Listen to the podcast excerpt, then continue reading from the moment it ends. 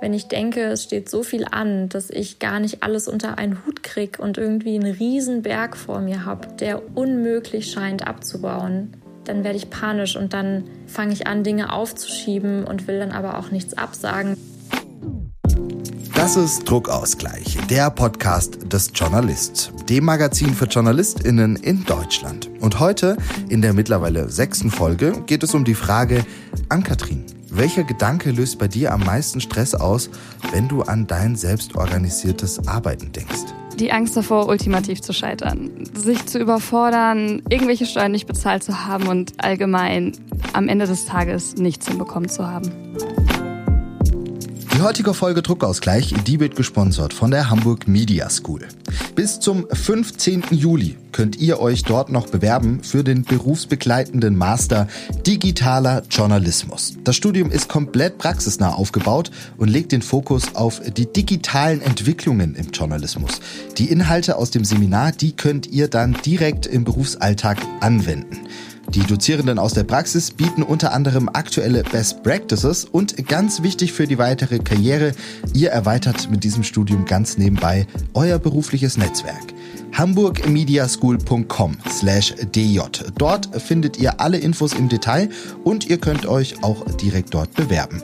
Den Link, den findet ihr auch nochmal in den Show Notes und wichtig dran denken, die Deadline für eure Bewerbung, die ist der 15. Juli.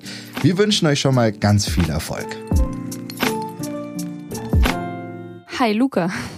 Hallo Ann-Kathrin, so gute Laune um 8.35 Uhr. Ich bin gerade eben erst aufgestanden und äh, wir zeichnen direkt auf. Was ist denn da los? Ja, ich muss sagen, ich habe mir letzte Woche beziehungsweise über das Wochenende eine kleine Verschnaufspause gegönnt und ich bin da ein bisschen stolz auf mich und auch so ein bisschen auf uns, weil ich kann mir jetzt auf die Schulter klopfen. Ich habe einige Tipps befolgt, ich habe alles mal wieder so ein bisschen geordnet. Ich habe meinen Planer gefüllt und ich habe Dinge sortiert und dadurch habe ich tatsächlich momentan zumindest, wenn ich morgens aufstehe, direkt einen Überblick darüber, was ich so machen muss. Das hilft mir auf jeden Fall, durch den Tag zu kommen und deswegen, ja, auch um 8.35 Uhr kann man schon gute Laune haben, aber der Kaffee hat dabei auf jeden Fall auch geholfen.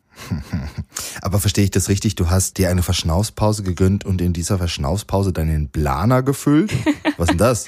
ja, also mit Verschnaufspause meine ich nicht, dass ich Urlaub hatte oder ähnliches, aber ich habe mir mal so ein paar Minuten genommen, um alles mal wieder so ein bisschen zu sortieren und auch mal Nein zu einem Auftrag oder einer Anfrage zu sagen. Und ja, das hat auf jeden Fall geholfen. Wie ist denn die Laune bei dir? Ähm, bei mir ist die Laune sehr, sehr gut, obwohl, und das kann man ja auch mal sagen, wir diese Folge gerade zum zweiten Mal aufzeichnen.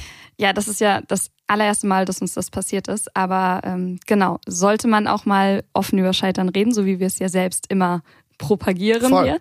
Ähm, Voll. Wir haben letzten Freitag versucht, diese Folge aufzuzeichnen und wir beide waren so durch von der Woche. Wir waren stimmlich, gedanklich. Wir waren einfach nicht auf der Höhe. Wir haben danach da gesessen. Es war die Hölle. Es, es war einfach die Hölle.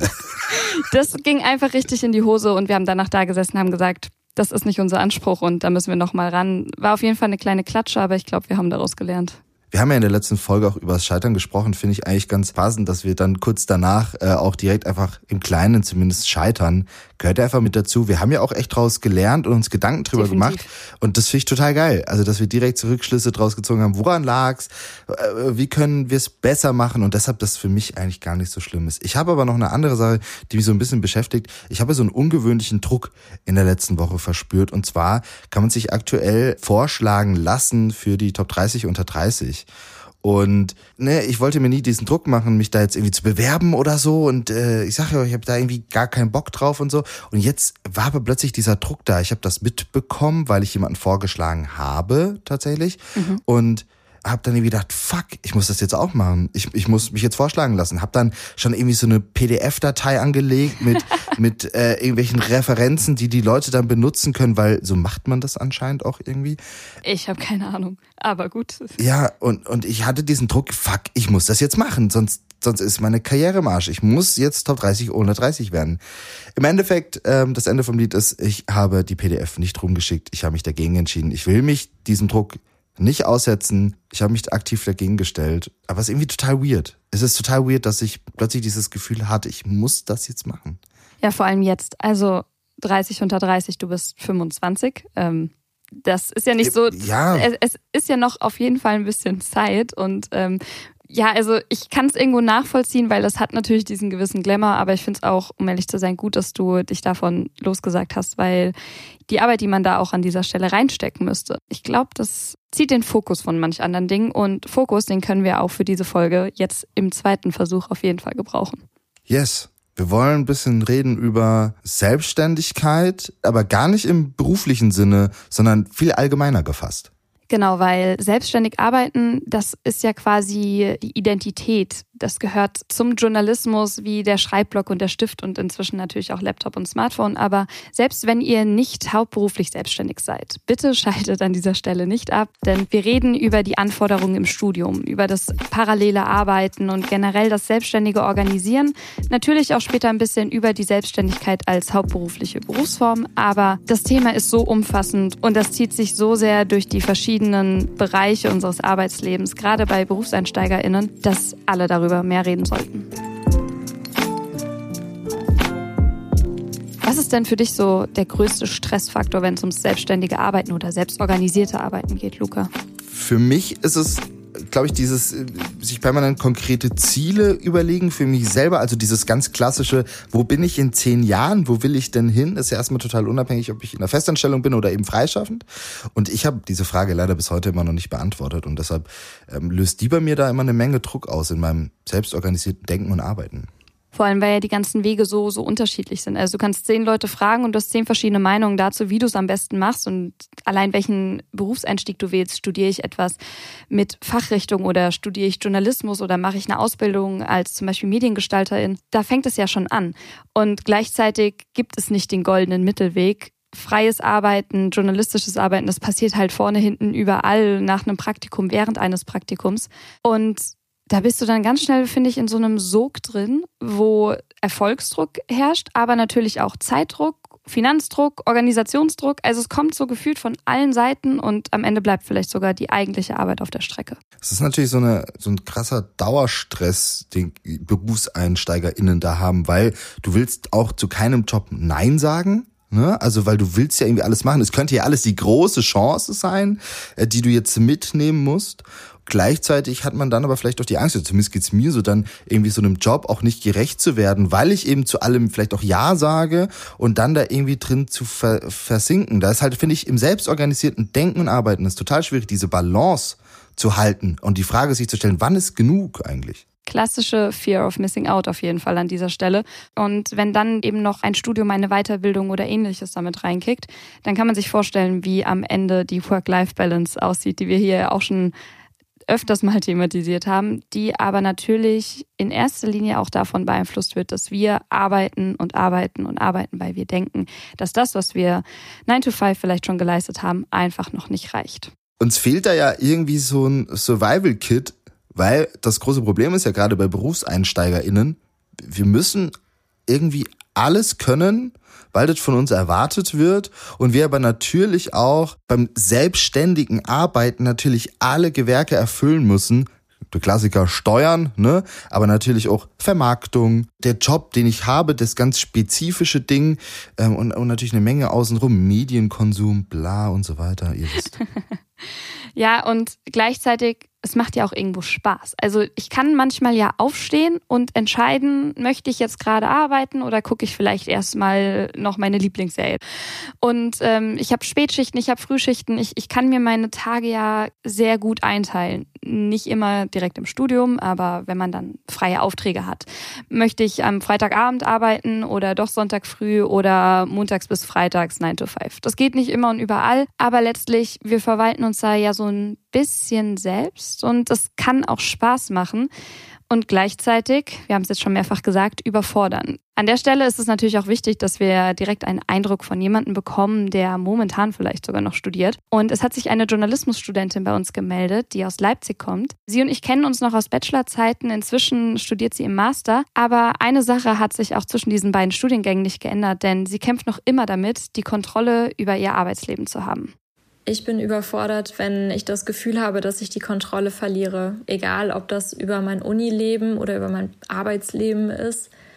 Wenn ich denke, es steht so viel an, dass ich gar nicht alles unter einen Hut kriege und irgendwie einen riesen Berg vor mir habe, der unmöglich scheint abzubauen, dann werde ich panisch und dann fange ich an, Dinge aufzuschieben und will dann aber auch nichts absagen, weil ich mir denke, ich will auf der einen Seite bei meiner Gruppenarbeit in der Uni nicht den Eindruck vermitteln, dass ich mein Leben nicht im Griff habe oder meinen Pflichten nicht nachkomme und auf der anderen Seite aber auch auf der Arbeit keine Schwäche zeigen das finde ich, zieht sich auch immer wieder so ein bisschen durch unsere Folgen. Dieses, ich, ich will keine Schwäche zeigen. Ich will nicht das Gefühl vermitteln, dass es bei mir gerade nicht alles so stringent läuft, alles vielleicht auch ein bisschen im Chaos ist. Das ist ja so gefährlich, dass wir das nicht zeigen können und zeigen wollen.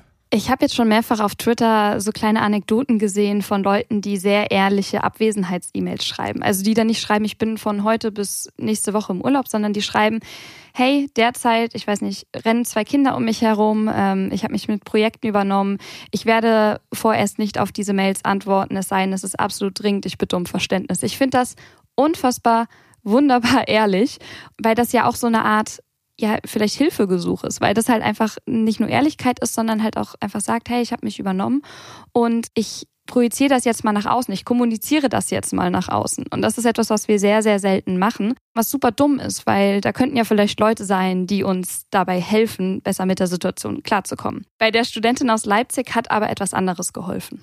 Mir ist es nicht leicht gefallen mit der Pandemie im Studium zu Hause. Also ich habe immer mehr, bin ich in so ein Loch versunken und mir hat irgendwie ähm, die Produktivität gefehlt. Und irgendwie war ich dann auch nicht mehr so fähig, mich zu konzentrieren oder Uni zu machen. Und habe im zweiten Semester jetzt ein bisschen weniger Auslastung und dachte, ich mache jetzt mal wieder ein bisschen was Praktisches und suche mir einen Job, auch weil es finanziell einfach wieder nötig war und arbeite jetzt eben als Social Media Redakteurin und das ist was, was ich sehr gerne mache und was ich vorher auch schon mal in der Richtung gemacht habe und ähm, was mir auch liegt und wo ich weiß, das ist was, wo ich mich kreativ ausleben kann und wo ich aber auch meine Kompetenzen einsetzen kann. Und seit ich den Job mache, merke ich, wie mir das hilft, wieder produktiver zu werden und wie ich dann auch irgendwie den Ausgleich finde was ich hier super interessant finde, ist, dass sie sich einen Job gesucht hat, also eigentlich eine, eine Verantwortung mehr, eine Herausforderung, eine Verpflichtung mehr, um sich wieder eine Art Struktur zu schaffen, weil das Studium und die ganze Selbstorganisation, die damit einhergeht, ihr vielleicht sogar zu unstrukturiert war, also zu weich oder, oder zu... Zu selbstständig Ja, vielleicht, vielleicht schon zu selbstständig. Und das, obwohl sie ja jetzt auch schon ein bisschen Erfahrung hat, aber immer noch nicht das Gefühl hat, entsprechend ausgestattet zu sein, so wie du es gesagt hast mit diesem Survival-Kit. Arbeit. Und gleichzeitig ist sie ja aber auch wieder total selbstständig, weil sie einfach eine Lösung für sich gefunden hat, damit umzugehen. Denn auch das ist ja Selbstständigkeit. Probleme bei sich selber vielleicht zu erkennen und dann zu überlegen, okay, wie gehe ich denen jetzt an? Etwas, was wir, glaube ich, viel zu selten machen. Also Möglichkeiten zu suchen, sich um sich selber auch mal zu kümmern. Bei ihr ist es jetzt halt einfach mit einem Job. Und das ist auf jeden Fall auch etwas, muss man an der Stelle so sagen, darauf kann man verdammt stolz sein. Sich selbst analysiert zu haben und zu sagen, okay, ich funktioniere so, ich brauche jenes und das dann letztlich für sich selbst in dem Fall nicht einzufordern, aber ja, den richtigen Schritt in die richtige Richtung zu gehen.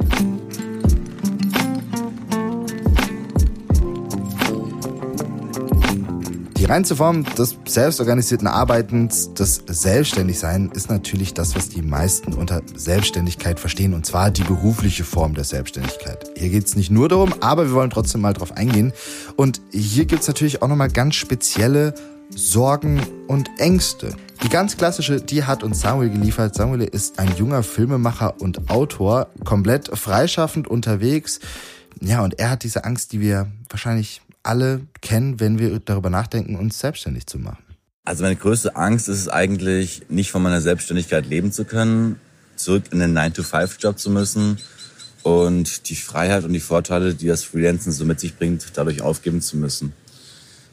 Ich denke, die Angst ist jetzt nicht wirklich real, weil es Gott sei Dank äh, momentan ganz gut läuft, aber das sah vor einer gewissen Zeit noch ganz anders aus. Also ich habe vor gut eineinhalb Jahren noch keine Veröffentlichung draußen gehabt und tatsächlich auch große Zweifel daran gehabt, ob ich jemals mit meinem Film Geld verdienen werde. Ja, das kennt wahrscheinlich jeder, der nur mal ansatzweise darüber nachgedacht hat, wirklich komplett selbstständig zu sein. Oder wie ist es bei dir? Absolut. Ich meine, das ist kein Geheimnis. Wir beide sind auf unterschiedliche Wege in die Selbstständigkeit gekommen. Du mit einer sehr, sehr bewussten Entscheidung. Und bei mir war es so ein bisschen diese, dieser Gedanke von, okay, ich habe derzeit keine Lust auf ein zweites Studium, ich möchte gerade irgendwie arbeiten und auf einmal bin ich hauptberuflich selbstständige Journalistin. Es ist auf jeden Fall schon diese Sorge da und dieses immer wieder im Kopf oder auch auf dem Papier hochrechnen. Sag mal, habe ich eigentlich genug Geld jetzt für diesen nächsten Monat und äh, wie sieht das vielleicht in drei Monaten aus? Und da ist natürlich dieser Anteil an selbstorganisiertem Arbeiten ja auch nochmal äh, noch mal eine Spur krasser, weil natürlich du hast halt kein festes Gehalt, du hast keinen klaren Auftraggeber vielleicht auch und musst manchmal weit im Voraus in Vorkasse gehen einfach. Ja, das ist halt letztlich wie so ein Taktikspiel. Welche Jobs nehme ich an oder welche Aufträge nehme ich an? Welche gebe ich vielleicht auf? Zu welchen Auftraggebenden halte ich engen Kontakt und von welchen verabschiede ich mich langsam? Ich bin gerade selbst in so einer Phase, wo ich das alles ein bisschen neu strukturieren muss aus äh, Jobgründen, weil ein neues Projekt ansteht. Aber letztlich weißt du halt einfach nicht, ob du gerade den richtigen Weg gegangen bist, weil da eben keine Figur auftaucht, die dir sagt, you chose wisely, die, die in irgendeiner Form kommuniziert, du bist gerade auf dem guten Weg, weil das musst du zum einen für dich selbst entscheiden und zum anderen ist das vielleicht nicht immer direkt absehbar, so wie bei Samuel ja auch, der gesagt hat, es lief eine ganze Zeit lang nicht so rund, jetzt läuft es gerade rund und ähm, da braucht es halt auch so ein bisschen Mut, da vielleicht durch diese schwierigeren Phasen durchzukommen und durchzuhalten. Aber trotzdem hat Samuel da auch weiterhin eine ganz, ganz große Angst diesbezüglich. Denn Samuel geht tatsächlich oft in Vorkasse und weiß aber noch nicht, ob er am Schluss dafür dann irgendwie ein Cashback kriegt. Dass das jetzt Früchte trägt, hat, denke ich, auch damit zu tun, dass ich zuvor wirklich sehr viel auf Eigeninitiative gearbeitet habe. Äh, und wenn man einen Film nicht auf Auftrag produziert, hast du halt immer die Angst, auch mal eine Geschichte nicht loszuwerden und dann im Regen dazustehen, weil sie vielleicht für Redaktionen einfach nicht interessant genug ist. Und da muss natürlich jeder für sich selbst abwägen, ob er oder sie wirklich mit dieser Angst leben kann oder umgehen kann. Samuel produziert ja jetzt schon im größeren Stile, unter anderem fürs ZDF Auslandsjournal. Jetzt überleg dir mal, da ist eine studierende Person oder eine Person in der Ausbildung, die nebenbei einen Artikel schreiben möchte, wochenlang vielleicht daran recherchiert, nur um vielleicht diesen Pitch erstmal zu machen und schon im Voraus so, so viele unbezahlte Arbeitsstunden da reingesteckt hat, die dann am Ende vielleicht sogar unfair oder nicht ausreichend vergütet werden. Also es war für mich schon während des Studiums die absolute Horrorvorstellung. Bei Samuel muss man aber dazu sagen, dass Samuel diese Entscheidung ja ganz bewusst getroffen hat. Man hört es vielleicht im Hintergrund, man hört da so ein Meeresrauschen und so die ganze Zeit bei seinen Sprachaufnahmen. ja. wir, wir können das sagen, Samuel sitzt in Mexiko gerade und, und dreht dort und oder hat dort gedreht, nimmt sich jetzt da noch ein bisschen Zeit, um, um Land und Leute kennenzulernen. Und das war Samuels großes Ziel und dafür musste er aber diesen Schritt gehen, weil wenn du ein angehender Journalist bist, bezahlt dich erstmal kein Mensch dafür äh, und schickt dich ins Ausland, ne? Sondern Samuel hat das alles Leider. immer auf eigene Kasse, ja. Und Samuel hat das aber alles auf eigene Kasse immer gemacht. Macht er jetzt auch noch zum Teil, wie er ja aber sagt, wandelt es sich gerade mehr und mehr. Aber natürlich ist das dann so eine selbstbestimmte, selbstorganisierte Entscheidung, das auch einfach zu tun und da natürlich dieses Risiko einzugehen. Kann sich auszahlen, kann aber natürlich auch in die Hose gehen, klar. Ann-Kathrin, was ist denn äh, deine größte Sorge, wenn du an deine berufliche Selbstständigkeit denkst? Naja, es gibt ja dieses beängstigende Wort. Steuern. Steuern sind für mich immer so eine absolute Horrorvorstellung, weil ich einfach ja, von Haus aus nie so richtig gelernt habe, wie ich eigentlich damit umgehe. Wie macht man eine Steuererklärung oder ähnliches? Das ist ja auch einer der großen, meiner Meinung nach berechtigten Kritikpunkte am Schulsystem beispielsweise. So eine klassische Sache, auf die mich niemand vorbereitet hat. Und ich habe immer so ein bisschen Angst, dass irgendwann irgendeine Finanzbehörde auf mich zukommt und eine Rückzahlung in Millionenhöhe fordert, so gefühlt. Und ich glaube, Themen wie Steuern oder auch Bezahlung, Honorar, das sind so Sachen, die machen uns unter anderem Angst, weil junge Leute, junge Nachwuchsjournalistinnen, die werden einfach nur bedingt mitgedacht, glaube ich, in der Branche. Und ich habe jemanden gefunden, der ebenfalls dieser Meinung ist, nämlich Anne-Kathrin Gerstlauer. Sie ist Journalistin und arbeitet inzwischen aber vor allem als Beraterin und Coachin, vor allem wenn es um die Themen Innovation in Medienunternehmen geht. Und spannend ist, sie ist ehemals Chefin von Zeit Campus und ehemals stellvertretende Chefredakteurin von Watson.de. Das heißt, sie kennt es vor allem in der Branche auf der anderen Seite zu sitzen. Sie hat nämlich unter anderem Aufträge an jüngere JournalistInnen verteilt und ganz, ganz viel und eng mit ihnen gearbeitet. Und inzwischen sagt sie, Selbstständig arbeiten ja gerne, das macht sie inzwischen auch zu 100 Prozent. Aber, und da stellt sie klare Forderungen, bitte fair, weil das System derzeit ist darauf ausgelegt, dass junge Journalistinnen und junge Medienschaffende einfach ausgenutzt werden. Ich spreche jetzt wirklich von Online-Medien und Zeitungen. Also das ist wirklich, ähm, davon kann man nicht leben und das ist auch nicht darauf ausgelegt. Warum funktioniert das? Das funktioniert deshalb, weil ähm, die Leute natürlich trotzdem ihre Arbeitsproben brauchen, weil sie das für den Fame machen und so weiter. Aber, und da unterscheide ich auch nicht. Total oft sagen die Leute, oh, guck mal, dieses krasse Honorar, nur 100 Euro, ähm, wo ich so denke, ja, aber auch wenn man groß, für ein großes Magazin schreibt, ich will jetzt hier keine Namen nennen, selbst wenn du 2000 Euro verdienst, dann hast du da aber drei Monate dran recherchiert, dann ist das auch kein besserer Tagessatz. Und ich glaube, ganz, ganz oft, wenn wir über diese prekären Bedingungen sprechen, sprechen wir über diese Extrembeispiele, ne? 80 Euro pro Text, 100 Euro pro Text. Aber am Ende des Tages muss ich sagen, bei meinem ersten Text für Spiegel Online ey, da habe ich Wochen dran gesessen, was eine echt krasse Recherche war, habe dafür am Ende irgendwie 180 Euro bekommen oder so oder 210 Euro und dachte, krass, das ist voll viel. Aber ähm, da habe ich bei der Lokalzeitung so viel mehr Geld verdient, weil da war ich auf meinem Termin, dann habe ich das schnell runtergeschrieben, habe ich noch Geld für den Kunde bekommen, da kam ich am Ende weit höher raus. Als, also die, diese Texte bei Spiegel Online, die haben mich quasi Geld gekostet. Und da habe ich mich bei der ersten Aufzeichnung von dieser Folge schon extrem aufgeregt nach diesem Ton und ich dachte, ich kann das nicht mehr reproduzieren, aber ich glaube, ich krieg's hin, weil ich es trotzdem weiterhin fühle.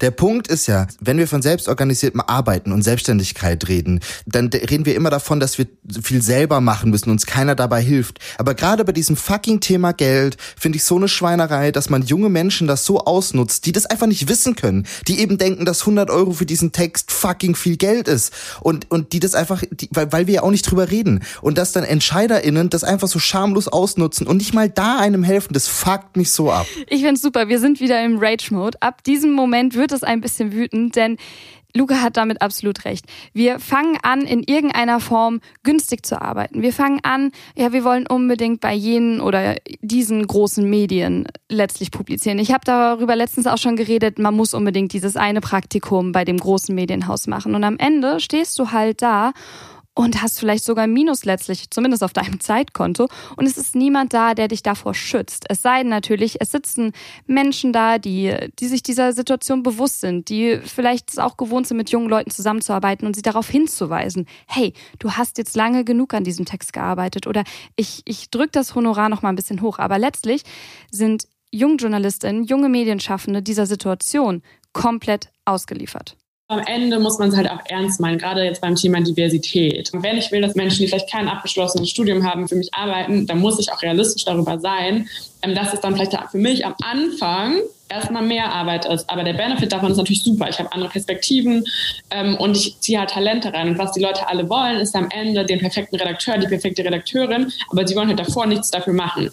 Ähm, und ich glaube halt, so diese grundsätzliche Einstellung muss sich halt ändern. Du kriegst halt keine super Leute. Ähm, ja, du kriegst die Leute dann halt vor den Journalistenschulen, aber die sehen halt alle gleich aus. Wenn nicht wie ich ähm, Geld von den Eltern bekommen hat, der kann sich das nicht leisten. Natürlich macht er lieber den Kellnerjob, weil am Ende des Tages bringt es mehr Geld. Also Kernaussage, auch jetzt ist Journalismus und Nachwuchsjournalismus, publizierter Journalismus am Ende des Tages immer noch etwas für privilegierte Menschen. Nicht exklusiv, es gibt Wege, aber diese Wege, so wie Anne-Kathrin es beschrieben hat, sind einfach steinig, diese mit Kellnerjobs, mit Nebenjobs, mit, mit miesen Honoraren und ähnlichem gepflastert. Das, das kann doch nicht die Lösung sein. Und auch da ist, sehen wir wieder so eine ganz klare Grenze des selbstständig Machbaren und Möglichen. Denn auch hier bin ich angewiesen auf andere Menschen und kann mein selbstorganisiertes Arbeiten und selbstständiges Arbeiten nur insoweit ausgrenzen, wie mein Background es halt einfach zulässt. Ne? Bin ich einfach weiß, männlich und komme aus dem Vorstadtviertel aus meinem Einfamilienhaus oder halt eben nicht. Genau, und dann stehst du halt da und alle ballern dich voll mit solchen Forderungen. Du musst netzwerken, du musst frei arbeiten, du musst selbstständig sein und innovativ und unternehmerisch sein, weil so funktioniert der Journalismus der Zukunft. Ja, ähm, und, und, und wann schläfst du? Und, und wann machst du eben diese nervige Steuerangelegenheit? Und wann setzt du dich mal mit deinem Fach, mit deinem Handwerk, mit dem Inhaltlichen auseinander?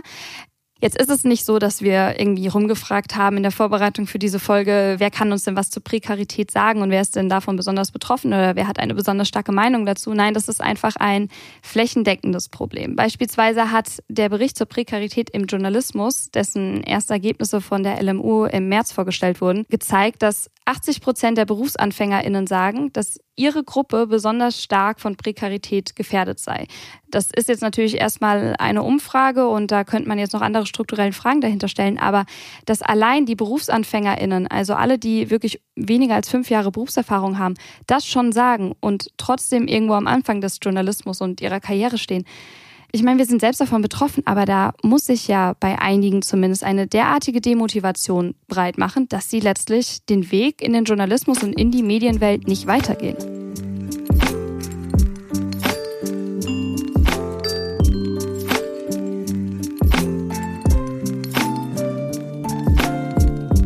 Diese strukturellen Probleme, über die wir jetzt gerade gesprochen haben, das ist natürlich ganz klar, die, die werden wir jetzt hier beide in unserem Gespräch nicht lösen können. Dafür braucht es deutlich mehr Engagement, vor allem Engagement von EntscheiderInnen. Bis dahin, glaube ich, müssen wir schon gucken, was können wir vielleicht auch selber tun. Ne? Wir denken beim Start in unsere Karrieren, in unseren Arbeitsweg, bei unserem selbstorganisierten Arbeiten immer direkt an unsere Marketingstrategie für uns selbst. Äh, wir denken an Fortbildung hier, ne, guten Eindruck machen dort, äh, gerne mal eine Stunde länger arbeiten als alle anderen. Das ist alles okay und ganz individuell auch sicher nicht verkehrt. Aber an was wir selten denken, für uns selber ist halt eben dieses Self-Care, Arbeitszeiten, Urlaub, Work-Life-Balance. Ich persönlich habe da exakt nie irgendwas geplant, ähm, so für die nächsten zehn Jahre. Das kam nicht mal in meinen Kopf. Und ich glaube, das müssen wir alle in unser selbstorganisiertes Arbeiten mit einpflegen, als festen Bestandteil davon, um selber vielleicht auch mit uns klarzukommen. Ja, weil letztlich schon du und ich, wir vergleichen uns andauernd. Du sagst, oh, Ann-Kathrin, du machst das so gut oder ähm, du bist hier so organisiert und ach, das ist eine Routine, die ich mir aneignen muss. Und ich sag genau dasselbe über dich. Jetzt kannst du das noch multiplizieren mit all den anderen Menschen aus der Branche, mit denen wir uns unterhalten. Und am Ende stehst du da, hast eigentlich eine extrem individuelle Situation, weil einfach alle Rahmenbedingungen und alle Karriereziele so individuell sind wie die Personen dahinter. Und weil eben jeder so individuell ist, heißt es eben auch, dass wir individuelles Gepäck mit uns bringen oder individuelle Rahmenbedingungen, die es uns gegebenenfalls auch erschweren.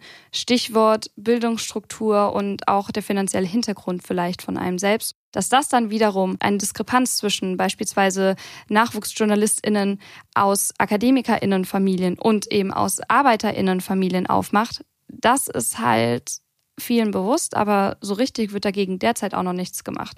Und daran muss gearbeitet werden. Das sagt auch Anne-Kathrin Gerslauer. Ich habe halt Journalismus studiert in Dortmund, wo, glaube ich, ähm, viele recht privilegiert waren und ein Netzwerk hatten. Ich bin jetzt an einer Hochschule, wo viele eben auch eher Arbeiterkinder sind. Und ich glaube, da viel von unseren Sessions machen wir nicht das Thema, was wir eigentlich machen sollen, sondern reden wir genau auch über diese Fragen, weil die haben natürlich überhaupt keine Idee, wie man da anfängt. Und wenn ich da Leute sehe, die talentiert sind, dann sage ich denen immer, ey, bewirb dich auf das Stipendium, weil du brauchst das Netzwerk ähm, melde dich doch mal bei der Magdeburger Volksstimme und biete deine freie Mitarbeit an. Die wissen überhaupt nicht, dass das geht, wie man das macht und so weiter. Was man auf der anderen Seite natürlich viel sieht, sind dann Leute, die es einfach selber machen. Ne? Also ich hatte jemanden im Kurs, der jetzt 300.000 TikTok-FollowerInnen hat. Ich denke halt eh immer noch viel zu viel aus dieser jungen Generation wollen irgendwelche Schönschreiberlinge werden auf der SZ-Seite 3. Da sage ich immer direkt, von 100 Leuten im Raum äh, können drei von euch überhaupt nur gut genug schreiben. Vielleicht sogar null, ehrlich gesagt. Ähm, was ihr aber könnt, ist, ihr seid jung, ihr könnt euch die digitalen Sachen irgendwie rein reinziehen. Und ich werde für Jobs immer eher gefragt, so kannst du jemanden für Social Media empfehlen. Ja, und so viel kann ich ehrlich gesagt gar nicht empfehlen. Und da trifft es ja eigentlich ganz gut. Wir haben alle unterschiedliche Stärken. Und diese Stärken können und sollten wir vielleicht dann ja auch nutzen und, und davon dann irgendwie profitieren. Und das ist dann vielleicht halt nicht Gut, bei mir klar, ich könnte auf Seite 3 schreiben, logisch, das will ich schon mal so von mir behaupten. Morgen Anruf von der SZ. Na, natürlich. Äh, Gottes Willen. Ähm, aber ja, äh, also, also das ist ja auch etwas, was man auch wieder in so einem selbstorganisierten Arbeiten, in so einer Selbstständigkeit immer mal wieder berücksichtigen muss und reflektieren muss und auch akzeptieren muss. Hey, das kann ich vielleicht einfach nicht und das kann ich dann vielleicht auch einfach nicht.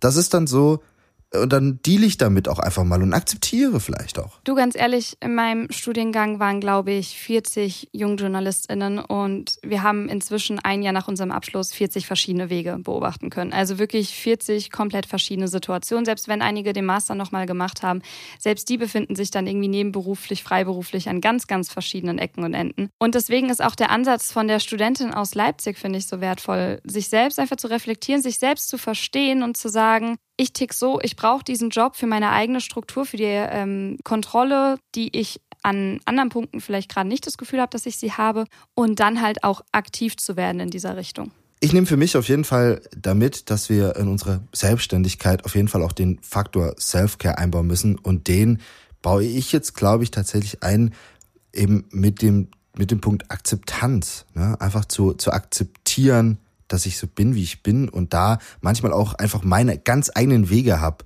die in dem Fall zum Beispiel nicht wären, ich suche mir einen Job. So, ne? Aber das ist okay. Während Luca die ersten Schritte des Verarbeitens der Akzeptanz praktizieren wird in seinem Arbeitsleben, von mir an dieser Stelle noch ein kleiner Tipp aus meinem digitalen Survival Kit.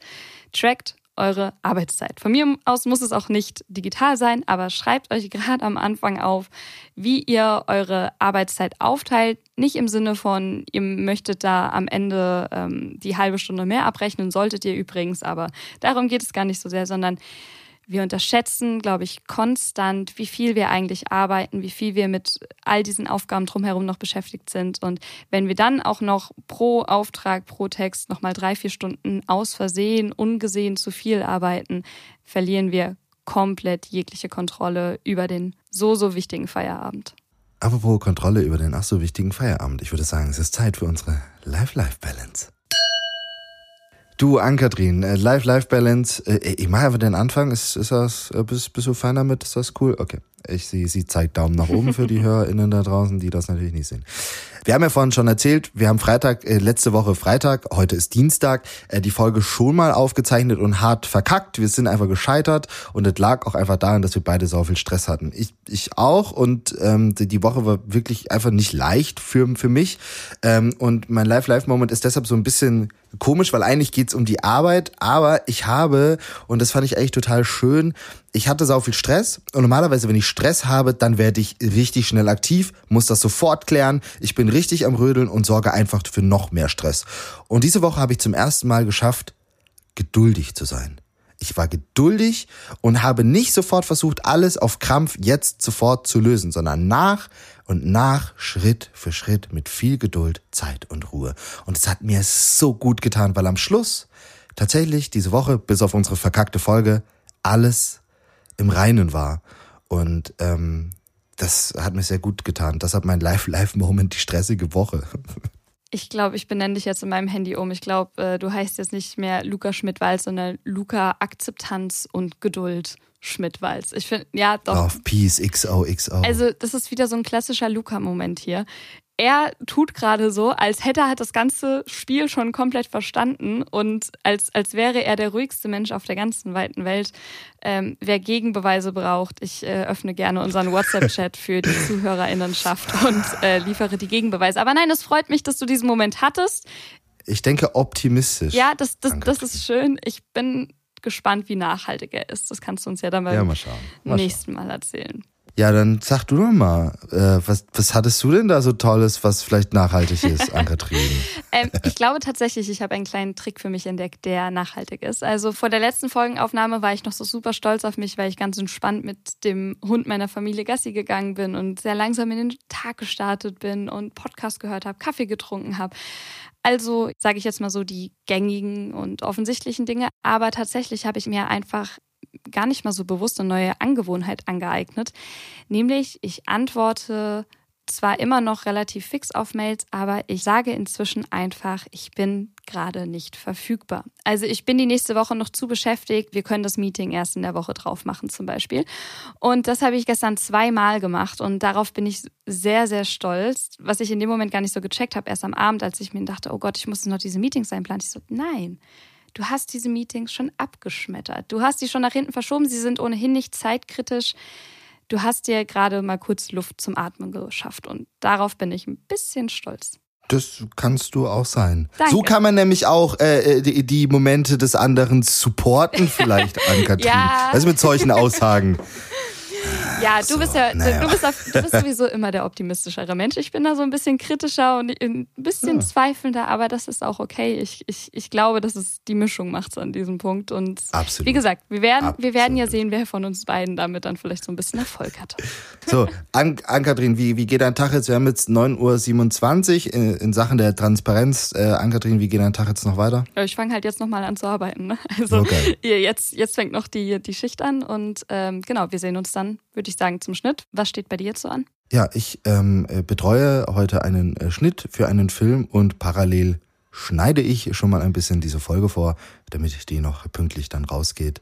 Ach, das wird ein schöner Tag. Das wird ein schöner Tag. Wenn ihr Input habt, wenn ihr sagt, ihr habt da totalen Quatsch geredet oder im Gegenteil, ähm, der eine Tipp, der hat mir richtig geholfen, dann lasst es uns doch gerne wissen. Unter druckausgleich.journalist.de empfangen wir all eure Mails.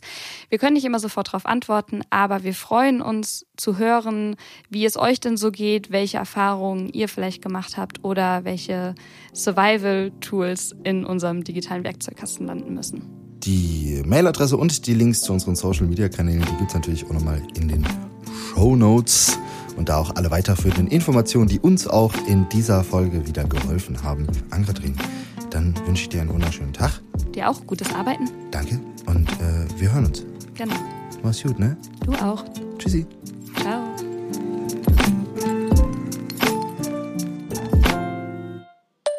Moin Ann-Kathrin. Es ist mittlerweile Freitag. Ich das Wetter genossen und über die letzte Folge nachgedacht.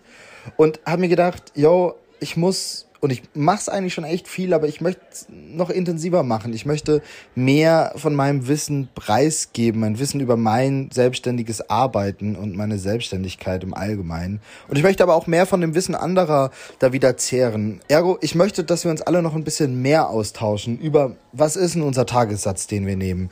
Machst du mal die Überstunde hier, die eine unbezahlte? Wenn ja, was hat's dir gebracht? Mache ich die vielleicht nicht? Was sind die Konsequenzen, wenn ich das und das und das mache? Weißt du, damit wir alle gemeinsam in unserem selbstständigen Arbeiten besser werden. Also eigentlich eher so selbstständig, aber trotzdem im Kollektiv, damit wir halt nicht immer nur abhängig sind von den EntscheiderInnen, sondern selber das alles vielleicht auch so ein bisschen in die Hand nehmen können und dann auch mal checken, wie vorhin angesprochen, was die 100 Euro für die einwöchige Recherche und den Text, der daraus entstanden ist, nicht viel Geld ist. Ja, das sind auf jeden Fall ein paar ordentliche Ziele, die du dir da für einen Freitagnachmittag irgendwie gesteckt hast. Aber ich mag den Gedanken total gerne, also diesen Kollektivgedanken, weil so oft sind wir als JournalistInnen EinzelkämpferInnen, weil wir gerade in einer Recherche stecken oder weil wir einfach nicht fest an eine Redaktion oder in eine Gruppe gerade in der Uni auch angebunden sind. Und egal ob selbstorganisiertes Arbeiten oder selbstständiges Arbeiten, sehr oft müssen wir mit Dingen umgehen, von denen wir nie richtig gelernt haben, wie wir sie eigentlich handeln sollen und gerade dann ist nicht allein zu sein oder zumindest zu wissen, wohin man sich wenden kann, ja eigentlich ein total netter Gedanke. Und wenn das dann nicht mehr reicht, dann auch vielleicht mal Nein zu sagen. Nein zu dem Gehalt, zu dem Honorar, zu dem Auftrag, damit wir uns eben nicht von dem ständigen und dem selbstständigen Arbeiten dann doch komplett kontrollieren lassen.